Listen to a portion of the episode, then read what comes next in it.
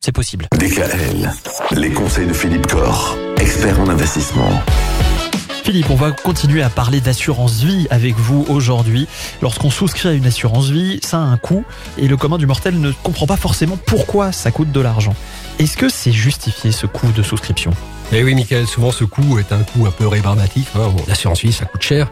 Alors, il faut quand même se rappeler que l'assurance vie permet de valoriser son épargne dans un cadre quand même fiscalement attrayant particulièrement privilégié.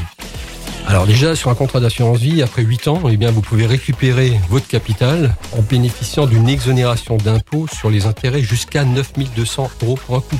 Un contrat qui a plus de 8 ans, vous avez besoin de 20 000 euros, vous retirez 20 000 euros. Si dans ces 20 000 euros, la part d'intérêt est inférieure à 9 000 euros ou 9 200 euros, pas d'impôt.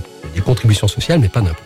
Il faut aussi noter que l'assurance vie, aujourd'hui, dans le temps, a été pénalisante quand on retirait l'argent dans les premières années. Aujourd'hui, ce n'est plus le cas. Sur un contrat d'assurance vie, à n'importe quel moment, avant 8 ans, vous retirez vos sous. Les gains seront taxés à ce qu'on appelle aujourd'hui la flat tax, hein, c'est-à-dire l'impôt classique sur les produits financiers. On va pas faire trop technique.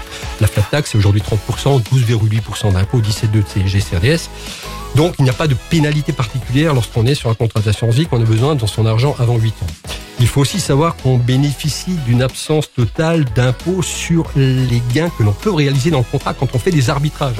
Un contrat multi-support, on peut aller sur des marchés actions, on peut vendre sa ligne d'action, dégager des plus-values, réinvestir dans autre chose à l'intérieur du contrat, il n'y aura aucune fiscalité. Ah, c'est intéressant. On l'oublie trop souvent.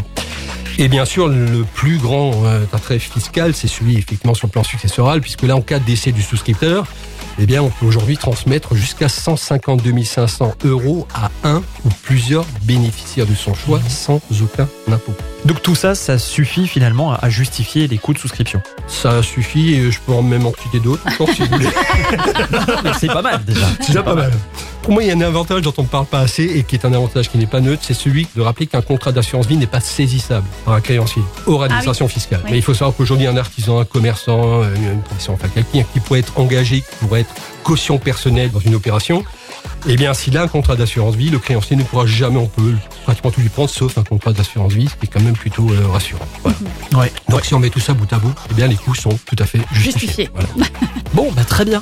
Alors finalement, à quel moment est-ce qu'on va choisir de souscrire à un contrat d'assurance vie? Quand on est jeune, quand on est moins jeune, on va tout savoir de. Retrouvez l'ensemble des conseils de DKL sur notre site internet et l'ensemble des plateformes de podcast.